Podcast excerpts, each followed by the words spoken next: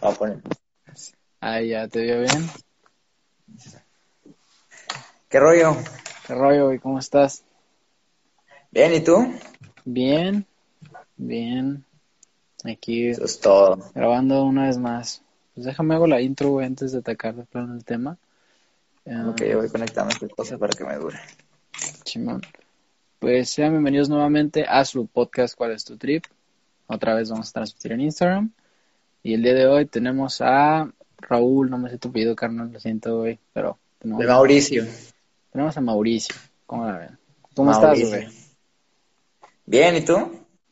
Bien, güey, hace ratito te pregunté lo mismo, güey, pero pues, la típica pregunta para poder iniciar, entonces me alegra, me alegra saber que estás bien, güey. Yo Es- también. ¿Algún tema que quieras comentar por encima o atacamos? Ah, pues nada en general, ya sabes, cultura popular, este, no sé. ¿A ti cómo te va en la escuela? Como, Ah, ¿en calificaciones? en general? En general siento que me va bien. Digo, ahorita me tengo que recuperar porque tengo una beca ahí que, que salvar, pero me va bien. Ajá. Sí, sí. ¿Y a ti cómo te va en la escuela? Pues normal, bastante normal. Ni bien ni mal, no, no resalto mucho. Bueno, cuéntame, güey, ¿qué has hecho esta cuarentena? ¿Qué te ha llevado a hacer? Ah, pues esta cuarentena he hecho bastantes cosas. Mm, En general de que he, he descubierto más cosas así como en general de mí que no había intentado antes. Mm. He intentado hacer cosas que no había hecho antes también. O sea, como que has empezado a autoconocerte, a conocerte un poco más. En- o sea, no como autoconocerme, sino a intentar como aprender cosas que no había intentado antes. He hecho bastantes cosas, he, aprendido a, no sé, por ejemplo, a editar, a usar diferentes programas de diseño, artes vectoriales como, no sé, Photoshop, eh, Premiere, After Effects. También he aprendido a, a usar los, los programas en 3D como Blender. Y es que en- durante la cuarentena tuve varias ideas, de que me surgieron varias cosas. Como no hacía nada, Ajá, pues este, sí, sí. dije, me- de la nada me surgían ideas así como, no sé, quiero hacer un videojuego. Y buscaba las bases en internet, en lugares, en páginas así, y intentaba hacerlo. Pero no, nunca llegué a nada, la verdad, porque pues necesitas más base que solo videos de internet. Pues sí, pero bueno, tenía varias preguntas, a ver, prefiero desarrollar el tema un poquito más. Sabes, es que no todo lo encuentras en, en internet, pero encuentras demasiado, ¿sabes? O sea, antes era tener que asistir a clases como tal y ahorita puedes encontrar un curso en línea. Entonces, el internet sí nos beneficia un poco más y pues tú tienes más conocimiento de lo que me estás hablando, güey. Sinceramente no, no ubico nada, güey, de los programas que, que mencionas, pero... Sí, pues sí. Qué padre, güey, que hayas tenido ciertas ideas, güey. Como crear un Ajá. videojuego, güey. Sí, de hecho, cuando piensas en crear un videojuego, eh, tú piensas, no sé, como en código, en programar. No es tan difícil como parece, o- o- y más ahorita. Porque ahorita crear videojuegos simplemente es saber cómo diseñar en 3D y dar físicas y todo el rollo. No es, no es nada difícil, simplemente es, consume bastante tiempo. Porque en realidad lo que tienes que hacer en un videojuego 3D es como diseñar objetos y así. Los personajes, los escenarios. El tiempo, güey. Aquí pues te va a cambiar un poquito el tema quizás, güey. Pero ¿cómo está eso, güey, de que te requiere demasiado tiempo y cómo nosotros pensamos que no tenemos el tiempo suficiente para dedicarlo a algo, güey? No sé si te ha pasado, güey, que has dejado de hacer o has hecho otras cosas porque sientes que no tienes tiempo de hacerlas, ¿no? Por ejemplo, yo antes dibujaba, pero ahorita no puedo dibujar más de dos horas seguidas porque siento que no estoy aprovechando mi tiempo, güey. ¿Te ha pasado algo similar? Ajá, no, de hecho, igual a mí, a este, a mí antes me encantaba dibujar bastante, pero por la prepa me empezó a quitar bastante tiempo y empezaba a consumir todo mi tiempo prácticamente. Y por la prepa dejé de, de hacer muchas cosas, como, no sé, dedicarme a dibujar, a, a aprender más instrumentos y así en general. Ahorita le estás pegando mucho a la música, ¿no? Estaba viendo una que otra Sí. historia, donde... ¿Qué instrumento tocas? Toco el piano y la guitarra, pero ahorita me estoy concentrando más en el piano. ¿por qué te llamó más la atención el piano? O sea, porque ahorita estás como más metido en... Pues mm, es raro porque es que eh, alguna vez me regalaron, por ejemplo, un instrumento, un piano eléctrico, ¿no? Y de pequeño me, me, gustaba tocarlo, pero no sé por qué últimamente, como que mi renacimiento fue como el año pasado, cuando de la nada me dio por tocar el piano y me empecé a aprender canciones y así. Y como que vi que tenía potencial y entonces me lo empecé a tomar más en serio, a tomar clases normales. Y así a crecer poco a poco de mis conocimientos musicales. Sí, güey, estaba pues dentro de tus stories, güey, vi una que otra ahí pues pieza musical, güey, y dije, ah, este güey toca bastante bien. Yo pensé, güey, que ya llevabas tiempo tocando, güey, no que lo había... No, de hecho, tocando en serio, y creo que llevo desde el verano pasado, desde el 2019. Y empecé, pues te digo, con un piano así de, de plástico. Un teclado. Eh, a un teclado, ajá. Y pues lo bueno es que tengo el apoyo de mi mamá, que es con la que principalmente vivo. Entonces, haz de cuenta que apenas acabas de mi cumpleaños y decidió regalarme un piano completo, un piano con pedales. Ajá. de cuerdas. y pues este me gustó y desde ahí empiezo a compartirlo, pero yo toco desde un año apenas. no, no, llevo mucho tocando. mucho. ¿Y la guitarra también? ¿Tienes un poco más de, más experiencia? la, la guitarra tampoco no llevo nada. De hecho, la guitarra nunca la había tocado en mi vida hasta diciembre también del año pasado. Me regalaron una guitarra y empecé a aprenderme algunas canciones, solo que mi meta ahorita es primero aprender bien a tocar el piano y ya después voy a aprender la guitarra completa. Ok, y ahora por hilar los temas, en cuestión de cultura, ¿qué tipo de canciones tocas, güey? ¿Te gusta tocar piezas oh. clásicas? ¿Te, ¿Te, gusta tocar el, el teclado moderno que tiene ciertos efectos? Pues a mí en general me gustan las clásicas, las baladas en general, porque no sé, siento que son, están muy compuestas y son suenan muy bien en general. Fíjate que en, mí la música tiene que provocarme algo, güey, ¿sabes? No puedes, o sea, desde lo que es una acción física como es el bailar hasta que me provoque una memoria o me provoque un recuerdo.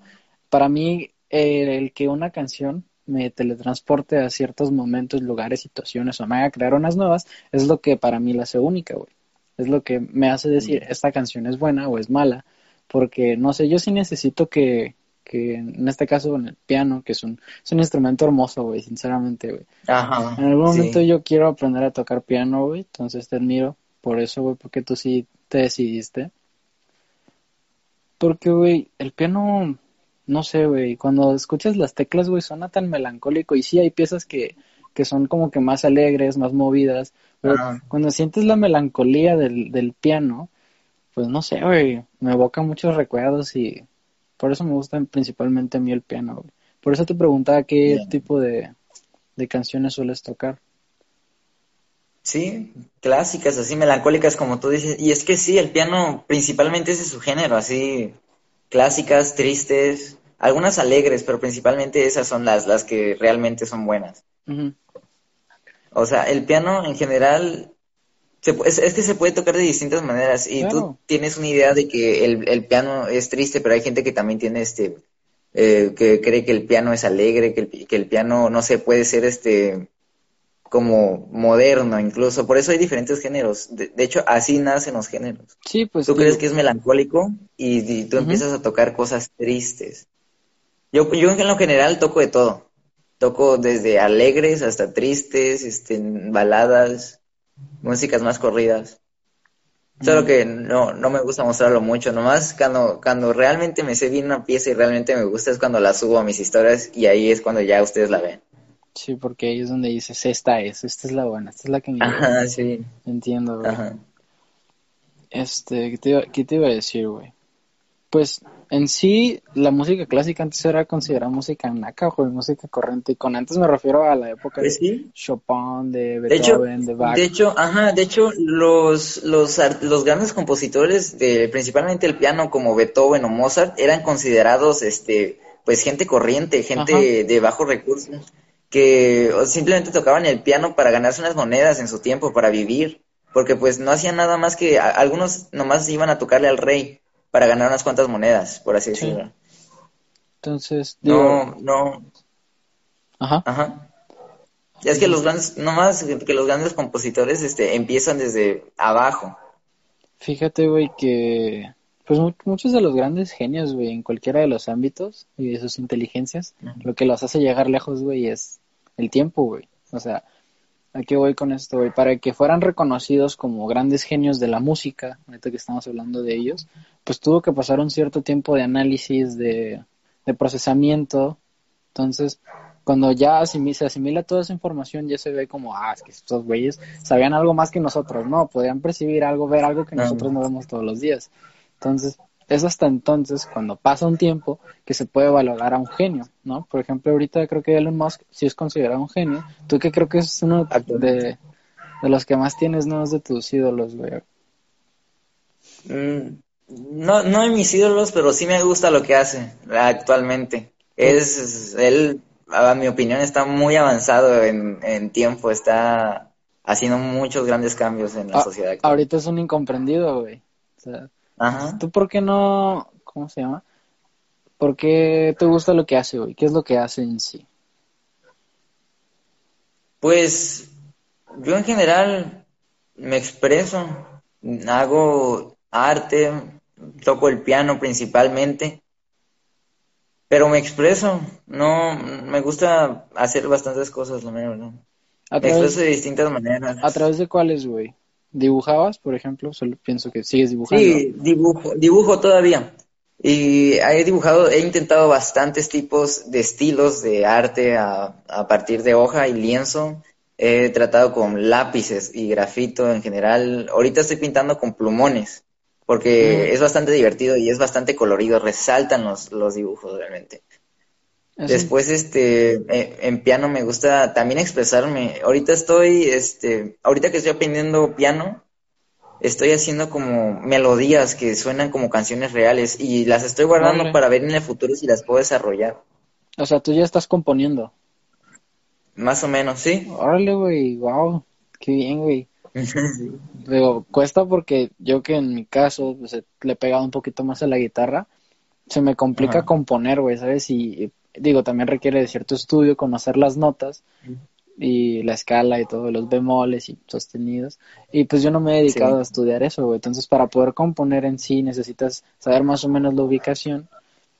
Y, pero es difícil, güey. Componer en sí es complicado, güey. Oh, sí. Entonces, el que Es completamente, sí, es bastante difícil y yo siento que es un factor de expresarte tu manera, de pensar esto suena bien para mí y lo voy a dejar así, porque en el piano hay bastantes, bastantes notas y bastantes, este, melodías que no suenan bien cuando las tocas así normalmente, pero cuando las acompañas de más notas y más melodías, empiezan a agarrar una forma. El piano es bastante complejo, tal y cual como otros instrumentos, como la flauta, como la guitarra, pero pues yo, yo creo que el momento de crear es el momento de ti de expresarte, no es de que, que también suenen las notas y así, porque una canción puede sonar mal, pero es una forma de expresarse. pues. Sí, y, bueno, ahorita, güey, con el autotune y los mil programas, güey, Ah, sí, se, se arregla cualquier cosa, güey. Entonces, sí, es bastante es fácil. transmitir lo que sientes a través de una canción. Sí.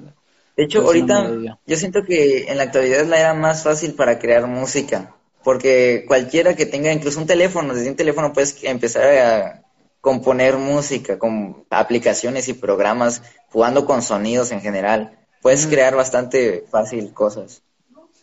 Este, ahora, güey, entiendo, güey, tal cual, güey, o sea, digo, yo no, yo no me he metido tanto en la música, güey, porque la aprecio más, güey, ¿sabes? Me encanta escucharla, güey, o sea, cuando te, te he visto tocar, güey, cuando he llegado a conocer nuevos grupos de música, güey, sí es como que les doy su tiempo y su espacio para comprender, güey, qué están transmitiendo, ¿sabes cómo?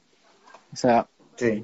porque pues es fácil escuchar las cosas, güey, o oírlas ya con la separación de las... Eh, pero siguiendo, güey, te quería preguntar, güey, ¿qué, ¿qué piensas tú al momento de escuchar la frase es que te hace falta cultura? O bueno, al- la, sí, pues es una frase, güey, o sea, es- te hace falta cultura, te hace falta cultivarte. ¿Qué te viene a la cabeza, güey? Yo pienso principalmente en una persona joven que apenas está aprendiendo cosas. Porque yo esa, esa frase la relaciona con te falta barrio, que es como más colonial. Órale. esa frase. Te falta barrio. Y yo a veces la utilizo generalmente y la, la utilizo principalmente para demostrar que alguien no sabe algo. Como por ejemplo, este, no sé, que no sabe de algún tema, simplemente le digo, te falta barrio.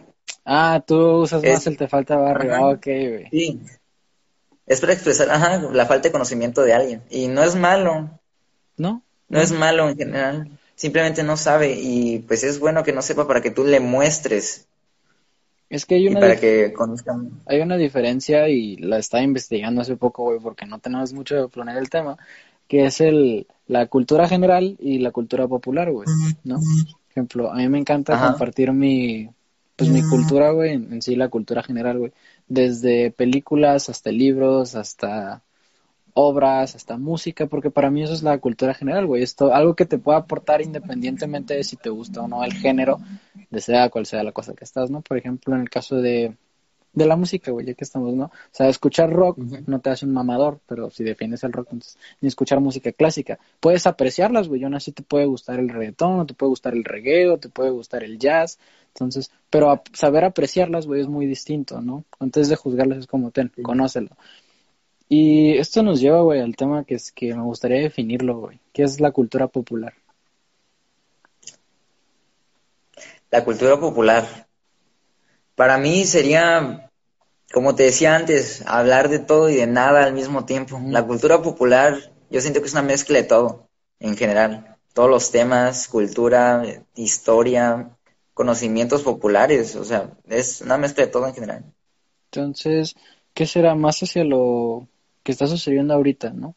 O sea, lo, a lo del momento. Ajá. Es que, Como los conocimientos que resaltan en la actualidad, por así decirlo, cultura popular. Sería como, tanto como pre- preguntarte de Elon Musk, como qué está pasando con el COVID.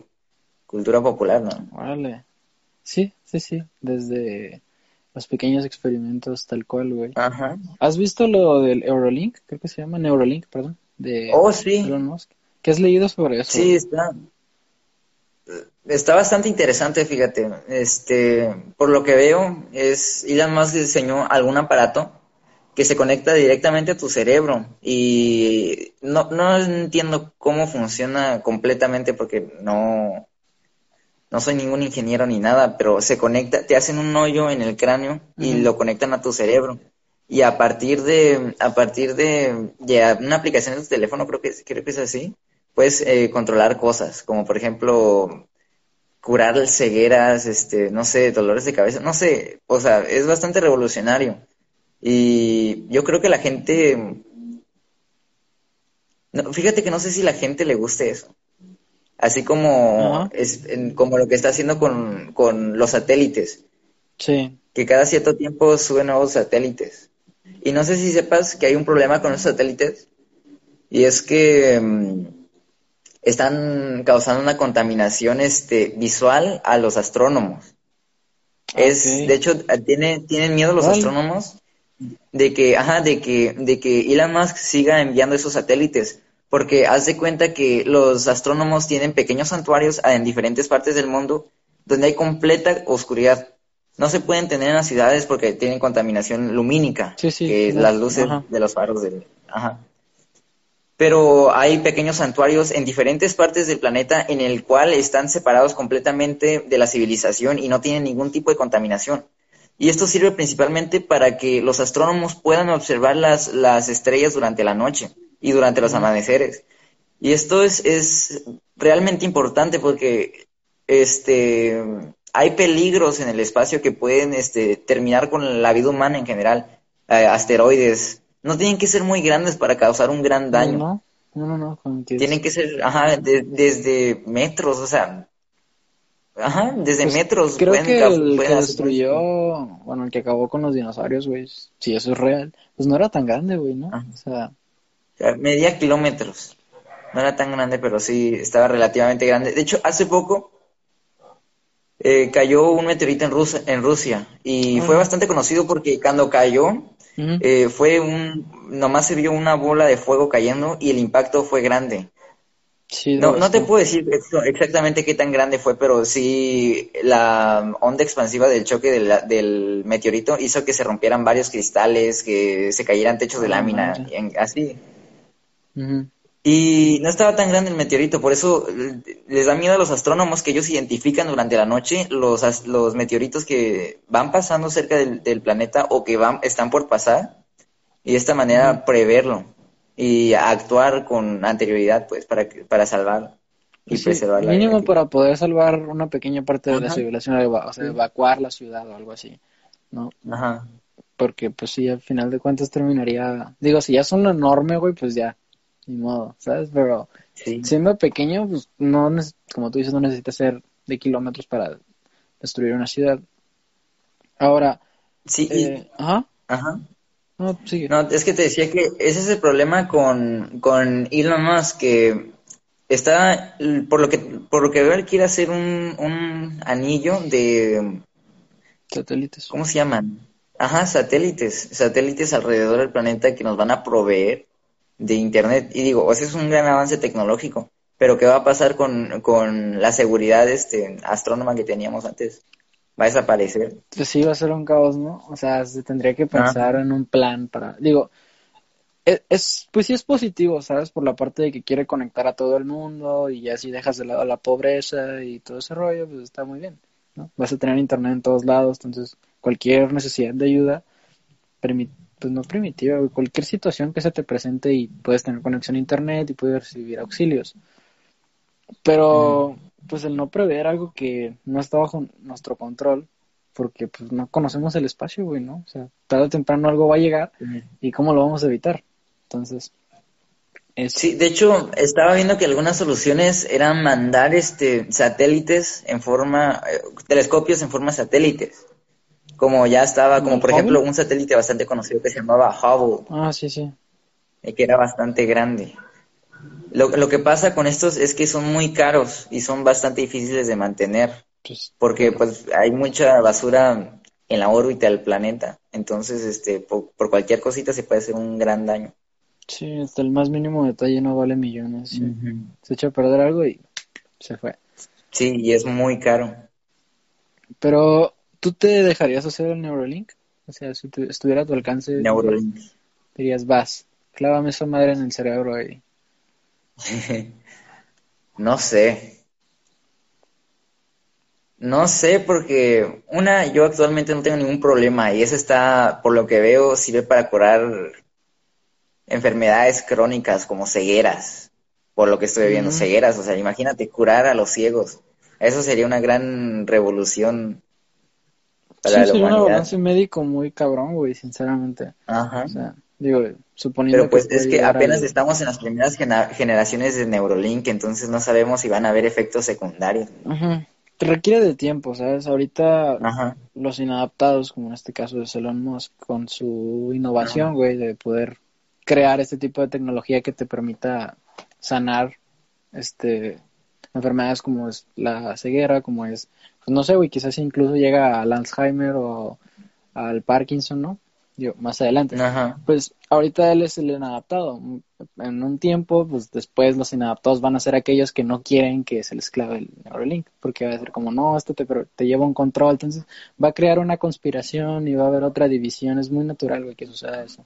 Sucede con muchas Ajá, como cosas. la gente que dice que las que el- las inyecciones son para controlarnos, ¿no? Para inyectarnos nanobots Sí, aquí. Sí, este, como que el COVID es un invento de los gobiernos y que las vacunas que te van a ayudar a curar eso es... No, de hecho el otro día estaba viendo una teoría 5G, bastante loca. Ajá, no, que decía que el COVID era un invento, un invento del gobierno para cambiarle las pilas a los pájaros. Ah, sí, me topé por ahí Sí. con eso. Pero... Sí, y que los pájaros habían sido reemplazados de 1900, quién sabe cuándo, o sea, bien locas las ideas. que eran cámaras, ¿no? Que nos Ajá, sí, que sirven para espiarnos. digo, yo siento que no necesitan pájaros, cámaras, creo que eso sí es muy de 80, 70, ¿no? Muy del estilo. Porque pues ya tú pones tu información en, en las redes sociales, entonces a partir de ahí ya, pues hubo un, ay, me- pues es un hacker, bueno, no era un hacker, era alguien que trabajaba con, con una de estas redes sociales, no sé si con Facebook. Quiero pensar que si era hacker, se llamaba ah, Snowden. Snowden, no sé si hay una película, está bastante buena. Lo que No, ¿qué hizo? Snowden, pues te digo, ponle que trabajaba, no sé, estoy inventando, güey, para la CIA, el Pentágono, algo así, ¿no?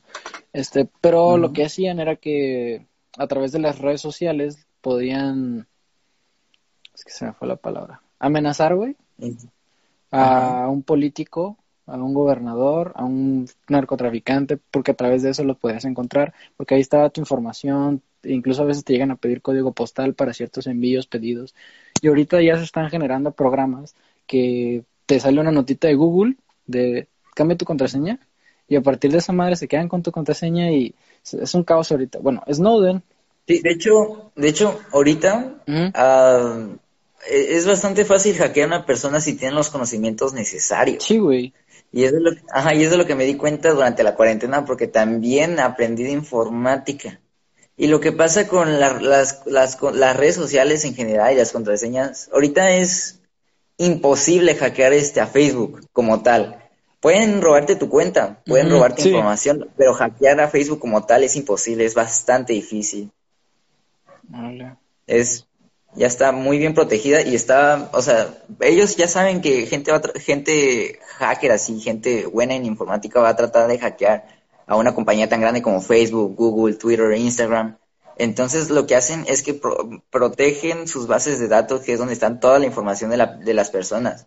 Por eso hay gente que en vez de atacar directamente a las bases de datos o, o simplemente atacar directamente a las redes sociales, lo que hacen es enviarte esos, este, esos mails en forma de clickbait o Ah, sí, sí. o esos mensajes en forma de clickbait que lo único que te hacen es robar tu, tu click, te roban tu información, te roban tu contraseña. Fíjate, güey, que, digo, ahorita, pues, me gustaría continuar con lo de Snowden, güey, que no termine. Suena muy como a, pues, Drácula, por ejemplo, güey, en la historia de Bram Stoker, tenía que pedir permiso para poder entrar a una casa. Si no, no pude entrar a esa Ajá. casa, güey. Entonces era, me puedo pasar y a partir de ahí ya te chupaba la sangre, ¿no? Pero es curioso, Ya. güey, cómo al menos en los, en los casos de programación, güey, como ahorita, necesitan el clic que desaceptar para que puedan entrar y robarse tu información, güey. Entonces, Ajá. bueno, prosiguiendo con lo de Snowden, güey, para que te des una idea de lo que hizo, am, se dio cuenta de que Estados Unidos, en este caso, tenía la información de todo el mundo, güey. O sea, y a través de las cámaras de computadora te están viendo. Entonces de ahí nace la teoría de que eh, alguien del FBI te está observando, ¿no? A través de tu Ajá. cámara de teléfono, la computadora. Pero es real, güey. Sinceramente sí existe un programa, sí hay gente Sí, que hace eso, se llama, este programa, bueno, yo en mis, en mis meses de estudio que tuve, Ah, lo conocí como RATS, Remote Access Trojan, o troyano de acceso remoto, que lo que hace es que mm, un programa eh, malicioso en forma de otro programa, o sea, se, se com- como que se camufla, por eso se llaman troyanos, por el, la referencia al caballo de Troya, que, que se mete primero adentro de una aplicación que no parece maliciosa, es más, puede ser una aplicación completamente veraz, este, que la puedes cargar desde la Play Store, la. App Store o la Windows Store, o sea, lo puedes descargar como si fuera un programa legítimo. Y lo que hace es que mm, agarra co- con control completo de tu computadora y puedes, puede hacer el que sea dueño del, del programa, puede hacer lo que quiera con tu computadora y tú no te darías cuenta. Pues sí, güey. Puede prender Ajá. tu cámara, observarte, robarte tus contraseñas. Hay otra cosa que se llama, no me acuerdo cómo se llama, pero era otro hack que lo que hacía es que ah, guardaba, guardaba los clics que le dabas a tu teclado y los clics que dabas en la pantalla. Entonces, lo que hacía es que se, se guardaba en un pequeño USB Ujú. y, y cuando, cuando lo conectabas en otra computadora, replicaba todos los movimientos que tú habías hecho con tu mouse y con tu teclado. Entonces, por ejemplo, si entraste a Facebook, este, el mouse va, va a replicar el movimiento de entrar a Facebook, darle a iniciar sesión y tu teclado va a replicar tu contraseña. Y para eso no necesitas un programa muy complicado. Es más, con un Oh. pequeño USB conectado lo puedes hacer. Fíjate, güey, de- desde ahí. Es que está cabrón, güey, ¿sabes? Y sí da cierto miedo, güey, porque, pues, no sé por Sí. qué hay gente que tiene esa esa necesidad, pero de igual forma lo hacen, ¿no? Entonces, Y pues ya Snowden, esa información la compartió al mundo y ahora se sabe que espía, ¿no? Igual Rusia lo hace, igual Estados Unidos lo hace, igual otros países lo hacen, ¿no? No, es uno, no es el que el que compartió planos de armas militares de Estados Unidos Ah, con el no mundo. sé. No sé, no Porque me acuerdo, me acuerdo también de un caso de un hacker que se metía, no me acuerdo, que era la Fuerza Militar Americana, y lo que hacía es que durante las noches agarraba y se metía en las computadoras, porque de a fuerza tenía que prenderse el monitor. Entonces, cuando no había ningún militar, se metía en las computadoras desde su casa hasta la, hasta la base militar y robaba información. Era bastante información lo que robó, pero eh, de hecho lo descubrieron por accidente, porque Mm. una noche entró un policía, un jefe, un jefe militar, no estoy muy seguro la mera verdad, pero vio la pantalla que se movía sola. Entonces Oh. ahí es cuando se dio cuenta que lo estaban hackeando y decidió apagar la, la, la energía en todo el lugar. No me acuerdo bien Fíjate, güey, ese- ese caso no lo había escuchado, güey, pero imagínate, güey, tener que estar trabajando, güey, estar obligado a no decir nada porque pues tienes que firmar un contrato de confidencialidad. Ajá. Ajá. Pero estás atentando contra vidas humanas, güey. ¿Por qué chingados creas armas, Sí. güey? O sea, ar- ¿por qué ex- existen bombas nucleares, güey? Imagínate ser ese científico que creó una ojiva nuclear, güey. Saber que es un gran avance para la, la ciencia, pero va a terminar siendo usada para algo maligno, güey. Como fue el caso de Hiroshima, güey. Sí, de hecho, Albert Einstein no tenía esas intenciones al crear la bomba nuclear. Él simplemente buscaba una forma de energía que fuera más potente de la que tenía del carbón, pues, de ese entonces. La creó por accidente. Entonces, De hecho, él, imagínate, güey. él, él, él se fue a Estados Unidos y Estados Unidos le robó la idea de, de, de usar la energía nuclear y la usó de mala manera para hacer la bomba nuclear. Fat Boy y Little Boy se llamaban las bombas. Y pues ahí estuvo la catástrofe de, pues, de Hiroshima y Nagasaki. Sí.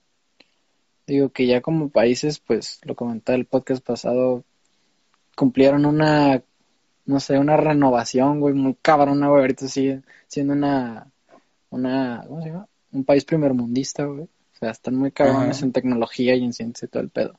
Pero Estados Unidos hace mucho eso, güey. Muchas, por ejemplo, quiero pensar, o me gustaría pensar que de la fuga de cerebros que existe en México, parten a Estados Unidos, Estados le dicen, ven y comparte nuestros conocimientos, haz aquí tus experimentos, te financiamos, pero pues lo que hagas es de nosotros, ¿no? Ajá. Y No estoy seguro, pero creo que también Alemania hace eso. sí, No pues, estoy muy seguro. es que pues el, huye, los genios o la gente inteligente, intelectual huye con el fin de poder ser, ¿cómo se llama? Pues aceptado, güey, de poder encajar en una sociedad donde, O sea, van buscando mejores oportunidades Claro, para que sean claro. apoyados. entonces si se topan con un país que le dice, va, haz lo que quieras, yo te apoyo, pues obviamente van a desarrollar allá, güey. Sí. Bueno, regresando al tema, güey, estaba leyendo un comentario ahorita, güey, que se me hizo interesante, que es el que más o menos lo que quiere hacer, bueno, por relacionarlo, sería con la película de Elysium, ¿la has visto? Con Matt Damon. Elysium. Ajá. No, no me suena.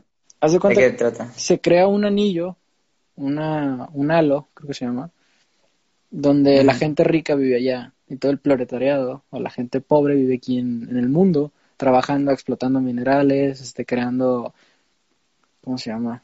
Pues productos, güey, para que los ricos lo, lo disfruten allá, güey. Entonces, pero empieza siendo un halo, güey, por eso, este, no sé, pensé que habías visto la película, güey, vela, güey, está, véanla, todos los que están aquí. Está bastante buena, güey, habla de, entonces, lo que hace el protagonista es como, pues sale, digamos, del planeta Tierra porque quiere salvar a la hija de su enamorada, creo que es. Entonces, porque ya tienen tecnología, güey, que regenera músculos, güey, que cura enfermedades um, mortales. Y la tecnología y el- la calidad de vida es, pues, sumamente atractiva, ¿no? Y aquí toda la gente se muere por X cosa. Y, Ajá. y no sé, güey, está, se me hizo interesante, güey, compararlo. Ahora, De hecho, esa, historia que, que me que me cuentas se parece a otra historia. Es un videojuego en general, pero tiene es bajo las mismas bases, por así decirlo.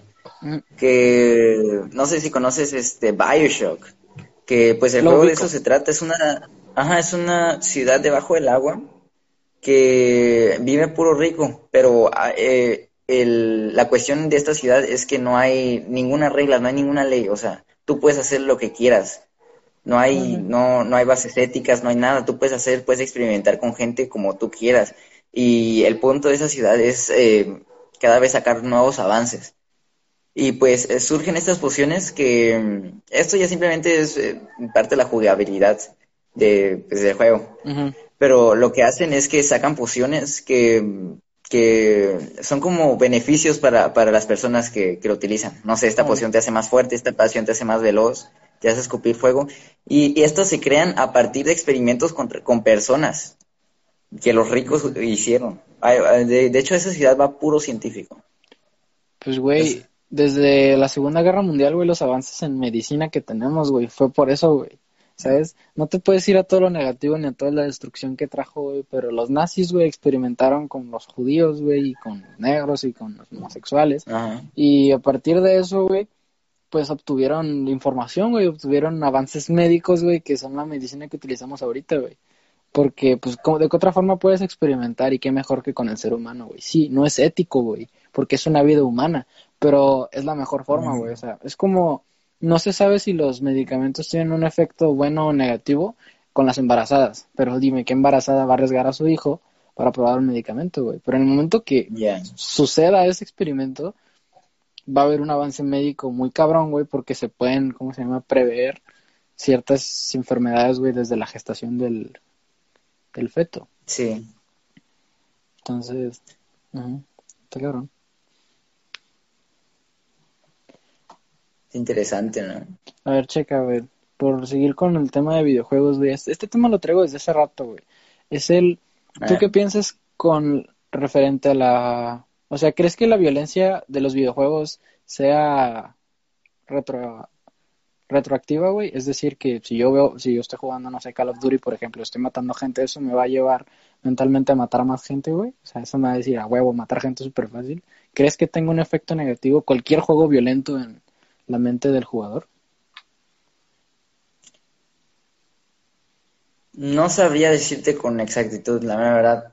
A mí, en mi opinión en general, yo creo que no, porque pues yo soy un jugador eh, pues, constante. Yo soy de esas personas que juegan Call of Duty y se desahogan, o sea, juegan para nomás para pasar un rato y para desahogarse.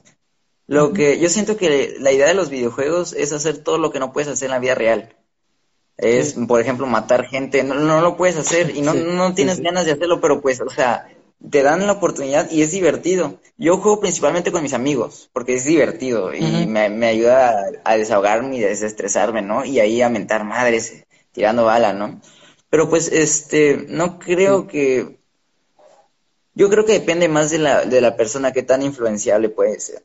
O, no sé. Yo, yo siento que sería más de la persona. Sí, pues sí sería muy subjetivo, güey, pero ahorita, güey, hay mucha gente que culpa mucho a, a este tipo de, de, videojuegos, güey, los de violencia, los que son para gente mayor, güey, lo juegan niños porque los adultos les dan autorización de jugarlos. Este. No, pero mira, fíjate, por ejemplo, en Estados Unidos, ya ves que hubo esta época donde había puros school shootings, de que habían tiroteos cada mes, habían como dos o tres por mes. Sí, esto. Y era bastante alarmante porque pues era bastante común. Y pues Donald Trump, que era el presidente del momento, bueno, sigue siendo el presidente del momento, este, atribuía todas estas matanzas y todos estos school shootings a los videojuegos, a Call of Duty a todos los videojuegos que tuvieran pistolas en general cuando no se daba cuenta que el, el, problema real era que era bastante fácil conseguir un arma. Desde luego. De hecho, en, en, ciertos en ciertos estados de Estados Unidos es más fácil conseguir un arma que comprar un boleto de lotería. Y esto es cierto. Pues, güey, en las ciudades más grandes, güey, se encuentran armas, güey, en los botes de basura, güey. Ahí en una bolsa de papel, güey. Entonces, digo, pues por ahí me topé con uno que otro meme, güey, de que Walmart cerró las la venta de videojuegos, pero seguía teniendo disponible la venta de armas, güey. Entonces es como, ¿qué clase de ironía, güey, es esta? Y ahora, en caso de Japón, güey, Japón es uno de los, de los países con mayor industria en el gaming, güey, ¿sabes? O sea, generan demasiado videojuego. Sí, de hecho, lo que estaba viendo en Japón es que incluso los videojuegos son, los japoneses son tan adictos a los videojuegos que los videojuegos tienen que poner advertencias y tienen que poner de que cierto tiempo de, de, jugabilidad, ¿no? Por día, porque se suelen picar muy mucho en esos videojuegos, ¿no? Pues sí, al estar en un videojuego, güey, te abstraes de la realidad, eso es cierto, güey. Pero incluso estando en el teléfono, güey, ya no estás haciendo, ya no estás en tu realidad, güey, estás viviendo, de, estás, te las pasas en Facebook, te la pasas en, o sea, también es como, pero cuando, por ejemplo, redes sociales como estas te van a poner una, una advertencia de, hey, te llevas 10 horas, desconecta un rato. Por supuesto que no, güey, quieren que sigas consumiendo el, lo que estás viendo, güey, que generes más información. Eso es en todos lados, es en todos lados, es en cualquier industria de entretenimiento. Lo único que quieren que hagas es que sigas consumiendo, que sigas consumiendo. Eso es de Facebook, de Instagram. Instagram nunca te va a decir que ya pares. Es más, te va a seguir mostrando nuevas y nuevas fotos. Por eso es un fit infinito. Puedes hacer scroll hasta abajo, hasta abajo y nunca vas a nunca, tener un Nunca va a tener fin, güey, claro, güey. Entonces, mm, de hecho, mientras más tiempo le prestes a cierta imagen, mientras más cosas likees o lees like, no sé cuál sea el término, güey. Sí, este, pues es, lo que hacen las redes sociales. Ajá, es lo que hacen las redes sociales que lo hacen atractivo. Eh, por todos lados lo tratan de hacer atractivo, por colores, ves que Instagram tiene los colores rosas y naranjas así muy bonitos, ¿no? o los sonidos que hace Facebook en general, que nosotros ya estamos acostumbrados, pero puede que de alguna manera se nos haga bonito. Y cada vez que mandemos una nueva solicitud, escuchemos ese clic que suena bastante bien y es como satisfactorio de alguna manera. O que veamos videos chistosos, porque lo único que queremos eh, ahorita es divertirnos, pues es lo único que queremos es abrir una aplicación y empezar a reírnos como lo que es en TikTok. Sí, güey, pues es que los likes, güey, generan dopamina, güey. Los likes te generan cierta felicidad porque sientes aceptación, güey, cuando una persona eh, like, ¿sabes? Muchas veces ni siquiera hay, ¿cómo se llama, güey? O sea, muchas veces no hay nada más detrás de la pantalla, güey, pero tú lo percibes como algo muy grato, güey. Entonces, mucha gente se la vive buscando likes, güey. Y ahora, sí, hay gente que incluso se arriesga por likes, hacen tonterías por sí, likes. Sí, güey. Hay un movimiento de unos, ¿cómo se llaman? de, un, de unos jóvenes, güey, o sea, de que se colgaban de edificios, güey, de zonas así muy peligrosas, güey, no sé si los llegaste a ver. Como parkour, ¿no? Para tomarse una foto. Sí, güey. Y hubo mucha gente que se murió haciendo eso, güey, solo por una selfie, güey, es como, ¿qué necesidad? Sí, sí, lo estoy viendo. Entonces, digo... En específico un caso que se volvió muy famoso, ¿no? De un vato que por sacarse la foto estaba colgado así de un brazo y con la otro estaba, no sé, como haciendo señas y casi se cae, ¿no? Se logró salvar por un cable de, electricidad que tenía cerca. Eh, se volvió bastante viral famoso. El, sí, los videos, Porque imagínate, es una sensación. Digo, en sí, pues el, peligro genera adrenalina, güey. Y ahora, si a, través de una pantalla, güey, puedes agregar tanta adrenalina, güey. Está muy cabrón, güey, porque ya no te vas a querer despegar de tu casa, güey. Ya no te vas a querer despegar de todo, porque te la vas a pasar en ese mundo ficticio, güey porque sientes, eso pasa a ser tu realidad, güey, y tu ficción pasa a ser el mundo real, güey. Y eso es algo muy peligroso, güey, porque ya no estás presente, güey. Por cabrón que suene, güey, es, algo así. Ahora, este, en Japón, güey, hay demasiados juegos pervertidos, demasiados juegos, existe el gore, güey, que es una rama muy sangrienta, güey, sí, de las mutilaciones, de las explosiones, o sea, son muy gráficos, güey. Pero ¿cómo te explicas que en el nivel de homicidios, güey, o sea, en el índice, perdón, hay uno, a lo mucho dos al año, güey. O sea, hasta. Y los juegos que tienen, güey, son de demasiada violencia, güey, demasiada perversión. Sí. Digo, en algún momento escuché en, el podcast de Roberto Martínez, güey, con Adrián Marcelo. Lo menciono mucho, güey, porque hay muchas cosas interesantes. En el que Adrián Marcelo le pregunta, ¿tú, tú qué, qué le dirías a una persona que se masturba con fotos de morros de secundaria? El güey se fue muy cabrón, güey. O sea, sí, ese güey es así, güey, es muy irreverente, güey, entonces, este, el güey, eh, Roberto Martín le dice, pues, ¿qué, ¿qué, le puedo decir, güey? Que no lo haga, y luego, es que, güey, si le dices que no lo haga, güey, va a ir por una morra real, güey, o sea, que yo le diría felicidades, qué bueno que te detienes en ese punto de que solo sea una morra, una foto, de, y que sea tuyo, ¿sabes? Pero es que el problema con estas personas es que no puedes saber cómo van a reaccionar después tú puedes decirle que, que basta y como tú dices, puede, puede cansarse y puede ir directamente por una morra real. ¿O qué tal si con estar consumiendo pornografía de niña de secundaria, este, eh, más y más le dan ganas de realmente ir por una de verdad? Pero, ahí está el problema. Es que no sabes cómo puede reaccionar la gente. Ahí está la línea, güey, porque es lo mismo con el caso de los videojuegos, güey. ¿Sabes? Es como tú tampoco sabes, güey, ¿en qué momento vas a decir, sabes qué, güey? Es muy fácil ir por un arma y matar gente, güey. Va a ser igual, me van a dar puntos, güey. La chingada, güey. Pero es lo mismo, güey, en el caso de la industria pornográfica, güey. No sabes en qué momento la persona va a decir, sabes qué, ya. Entonces, sería sí, pero por ejemplo, en el, mira, en el caso de las armas se puede todavía prever, porque tú dices, voy por un arma y los mato. ¿Y qué tal si les quitamos ese factor de darles un arma? ¿Con qué van a matar? Pues hay más armas, armas blancas pueden pues hacer, las mismas manos, güey ah, pero, pero va a ser más difícil. Sí. O eso es lo que creo yo, porque un, arma te facilita bastante matar a una persona. Sí, pues en Estados Unidos, güey, lamentablemente, y creo que en, muchos lugares del mundo, güey, ocurren muchos casos de que traen un arma, piensan que es de juguete y de repente, pum, plomazo, y ahí quedó el oh, hermanito, ahí quedó la tía, ahí quedó el papá, ahí quedó, güey. De hecho, hay, bastante, hay bastantes videos así de jóvenes que están jugando con pistolas y de la nada se les olvida que no tiene seguro y disparan y matan a alguien por accidente disparan y se hacen daños a ellos mismos. Entonces, güey, ¿qué pasa, güey, con lo prohibido atrae, güey? Con esta determinación, con esta expresión, güey. Porque de cierta forma es real, güey. O sea, no te estoy diciendo que el hecho de que esté prohibido matar, güey, pues va a decir, ah, güey, güey, quiero matar gente, güey. Pero te genera algo, güey. O sea, desde, eh, por ejemplo, cuando eres joven, güey, bueno, joven, cuando eres más niño, güey, con el caso de, no sé, nosotros, que yo tengo 18, tú 17, me imagino. El alcohol, güey. El alcohol es algo prohibido para los niños, güey. Pero ocurre algo muy distinto cuando tu papá, tu tío o alguien te dice, ten, tómate una. Y ahí te tomas en familia. Y ya, güey. Ahí queda, a lo mucho, en todos. Y ya, se chingó, güey. Aquí nunca has probado el alcohol, güey. Cuando estás en una fiesta, estás, ambientado, estás bajo el la excitación, güey, de la situación, pues te chingas, te pones hasta el culo, güey, y caes en cometílico y te puedes morir, güey.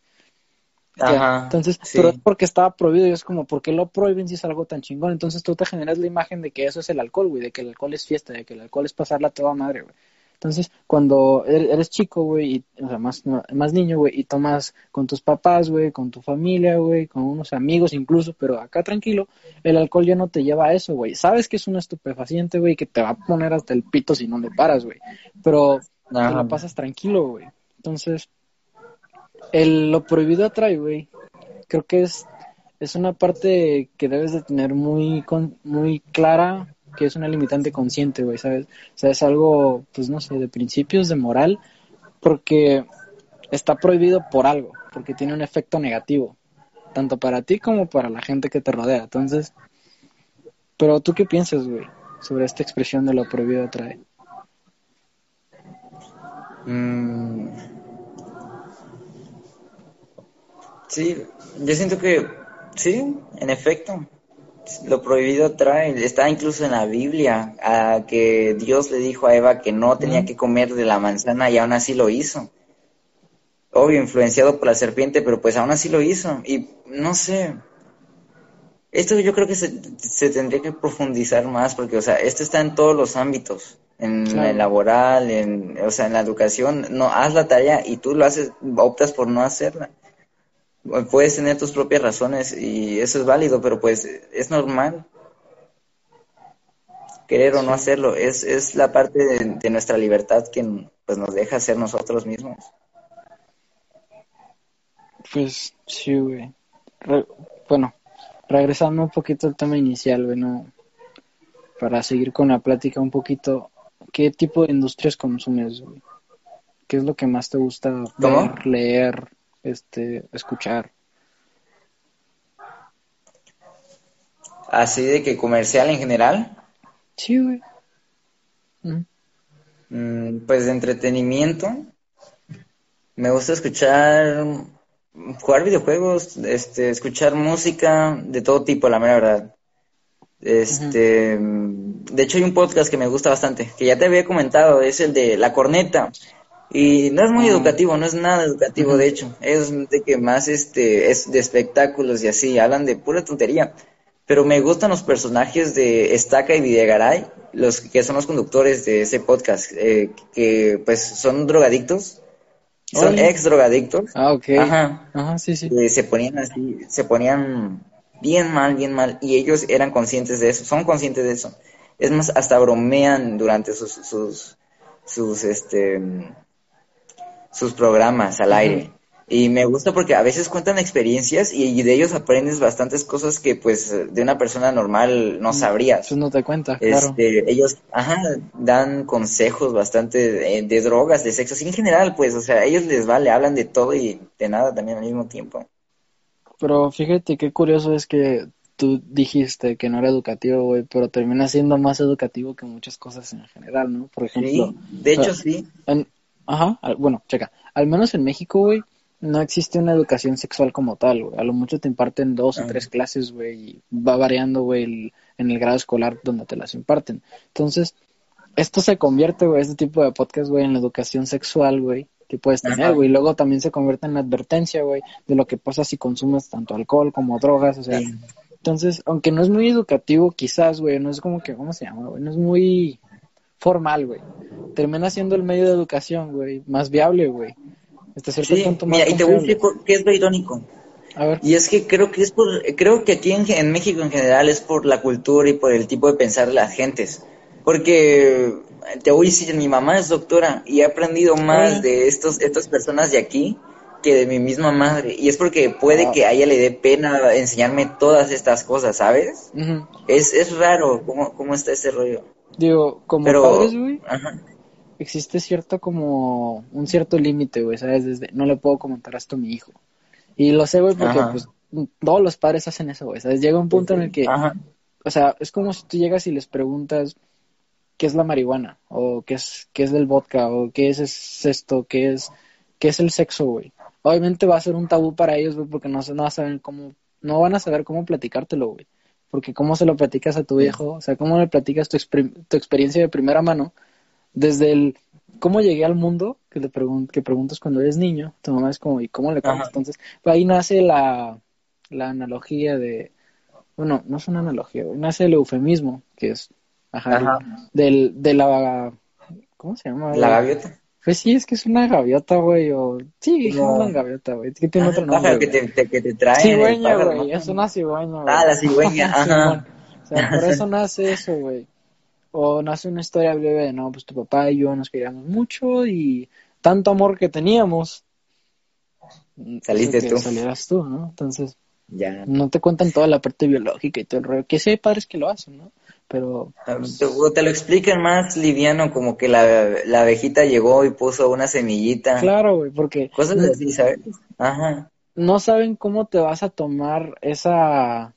Pues esa respuesta, güey estaba escuchando en La Hora Feliz, güey, otro podcast, que el tío Robert dice, los niños no son pendejos, a los niños les tienes que hablar con la verdad. Entonces, yo cuando veo a mi sobrino le digo, mi hija, ser gordo es culero, entonces cuida tu peso. Entonces, la, la, la hermana el tío Robert le dice, no, no le digas eso, no puede decirlo. No, no, no, tiene que saberlo. Tiene que saber que si no se cuida va a ser gorda y si es gorda va a ser culero. O sea, yo soy gordo y sé lo que, y sé lo culero que es para vivir, ¿no? Entonces, este, y digo, la parte cómica es muy chida, güey, pero es cierto, güey, los niños saben, güey. O sea, tú de niño ya sabías muchas cosas, güey. Ahorita sabemos muchas cosas que nuestros papás piensan que no sabemos, güey. Se convierten en tabúes, güey. No sé si te has dado cuenta, güey, porque da miedo, güey, hablar de eso, güey. Entonces, volviendo al tema de Videgaray y... ¿Cómo me dijiste que se llama el otro? La estaca. Ajá. La estaca y de... Este, pues incluso cuando eres un extrogadicto, güey, se vuelve un tabú, güey, hablar de tu adicción, güey, porque sientes que el hecho de mencionarla, güey, te puede hacer recaer, güey, ¿sabes? Te genera esos de, ah, si estuvo con madre, pum, cae, se, se chingó, güey, otra vez, todo el proceso. Entonces, se requiere de mucha fuerza de, pues, de, muchas, de mucho valor, güey, de haber superado tal cual todo esa, ese tipo de situaciones y, y de la adicción, para poder hablar de ello sin problema, güey, porque... Sí. Sí, es que lo que pasa es que no, sí es, siento que aquí, como son dos, se apoyan, se apoyan mutuamente. Los dos son extrogadictos y los dos han pasado por las mismas cosas porque han estado desde jóvenes juntos. Entonces, yo creo que como es un podcast y no ven a, a, público en general de que hablan entre ellos solos y pues saben que están en vivo, pero pues principalmente se ven ellos, no les da pena decir esas cosas porque están bromeando entre ellos. Las bromas son entre ellos. Ellos mismos se alburean, se cuentan sus historias y así. ¿te acuerdas cuando hicimos esto? ¿Te acuerdas cuando pasó aquello? Y a nosotros se nos murieron tantos amigos por la cocaína. O sea, cuentan distintas cosas, ¿sí? y lo dicen así sin, sin, sin pena, pues porque ellos ya están acostumbrados a decirlo. Sí, porque pues es entre ellos, ¿no? Digo, el formato del podcast, güey, es lo que tiene, güey, ¿sabes? Genera esta conversación un poquito más personal, más privada. Porque así son las pláticas, güey. Al menos las pláticas que a mí me gusta tener, güey, que siento que son las mejores pláticas del mundo, son aquellas en las que empiezan con un tema, güey, a veces muy estúpido como es el clima, o a veces como nosotros, güey, que fue el, el, caso de la música. Y terminas hablando de algo completamente distinto, güey, porque sí, podemos pues relacionar sí, las conversaciones. Se tienen que iniciar desde cierto punto y se van, van creciendo en general. Y no pueden... conforme... Ajá. No, conforme, te digo que conforme a lo de la, la educación sexual, yo siento que sí estamos bastante mal aquí en... Pésimo, bueno, ajá, pésimo. hay gente que ni siquiera sabe para que las pastillas este, del día siguiente, las pastillas anticonceptivas, hay gente que nomás conoce el condón y ni le alcanza para uno, ¿sabes? Digo, en el caso del condón, pues puedes ir al seguro social, güey. Pero, güey, comprar un condón, güey, es pues creo que es un tabú, güey. O sea, da pena ir a comprar un condón. ¿Por qué no llegas a una farmacia? Ey, dame un condón, no quiero embarazar a una vieja. O sea, que es, bueno, hay muchos memes, güey, muchos videos ahí de repente en TikTok de que sí. quiero unos condones. ¿Unos qué? Unos condones. Ah, unos condones. Pues, o sea, no te debería dar pena, güey, protegerte, güey, cuidarte de un riesgo de, un embarazo no deseado o de, o de que se te contagie una enfermedad de transmisión sexual. Entonces, sí nos hace falta mucha educación en ese aspecto, güey. Siento que, al menos en la parte de, de las escuelas, güey, se debería impartir esto, güey. O sea, el...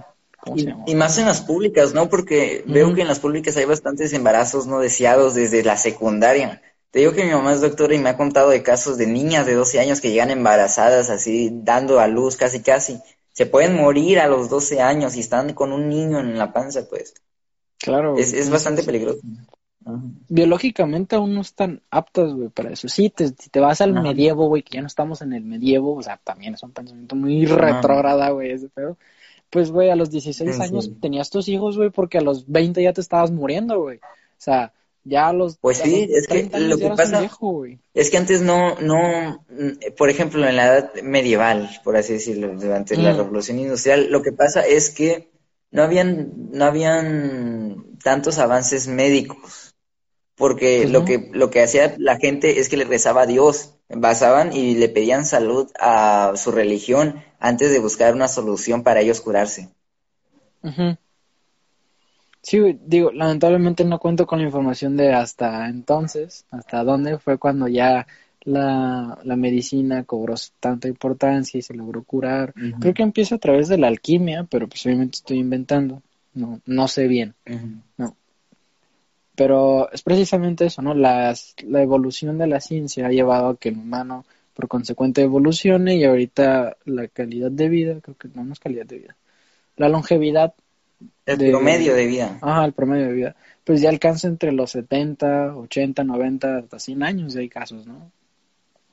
Pero entonces ahora los jóvenes, o sea, antes estaba bien, ahorita no, no es como que esté bien o mal, pero si lo vas a hacer, ten cuidado. Sé consciente de que sí existen estos riesgos, sé consciente de que va a pasar y de que no te va a arruinar tu vida necesariamente, pero sí va a ser un poco más complicado poder llevar de forma más, ¿cómo llamarla? Pues más agradable, disfrutar más de tus cosas de joven, ¿no? Y Sí, sí.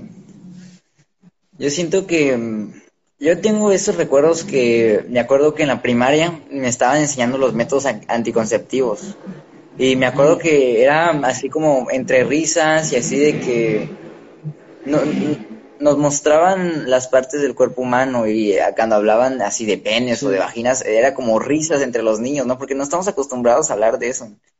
como tú dices, es tabú pero pues, ya pues, ves. Güey, en México, hay muchísimas formas, de llamar al, al pene, güey. Se le dice pito, pirulina, oh, pirulín, pájaro, o sea, mazacuata. Güey, así, güey, nos podemos ir un buen rato, güey, hablando de eso, güey.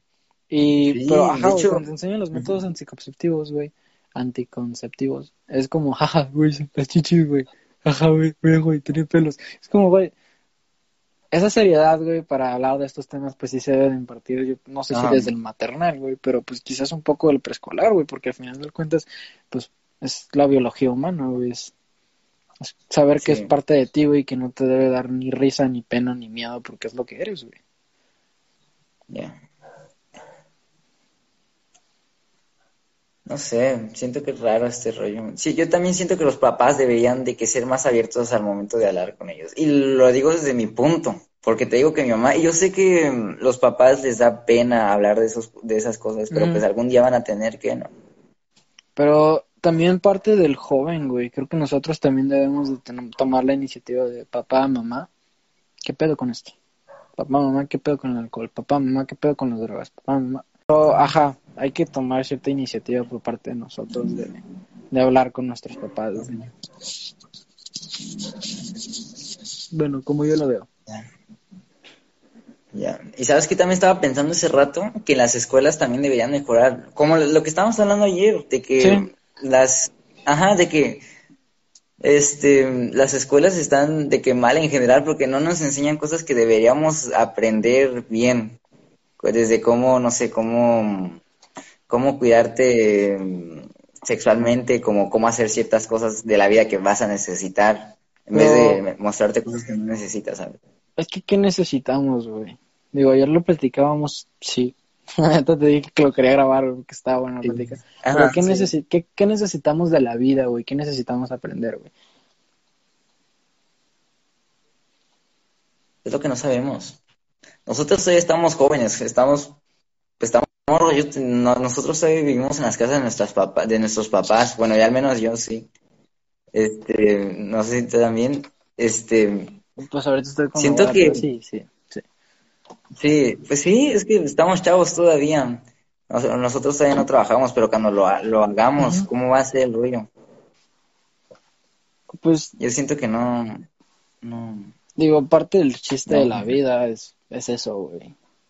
Es no saber qué viene, güey. Si sabes qué viene, pues ¿para qué vives, güey? Ya te sabes. Es, bueno, en mi caso, güey, no me gusta saber qué voy a leer, güey, ¿sabes? O sea, saber, en algún momento me han contado uno que otro libro y es como, pues ya me quitaste la lectura, ya no voy a saber de qué trata porque ya, ya me lo contaste, güey. Ajá, ¿Sí me escuchas pero bien? pues sí. Más o menos, te estás trabando. Sí, sí, me, me imagino, güey. No sé por qué, güey. ¿Quieres que cortemos este y abramos otro, güey? Mm, como veas.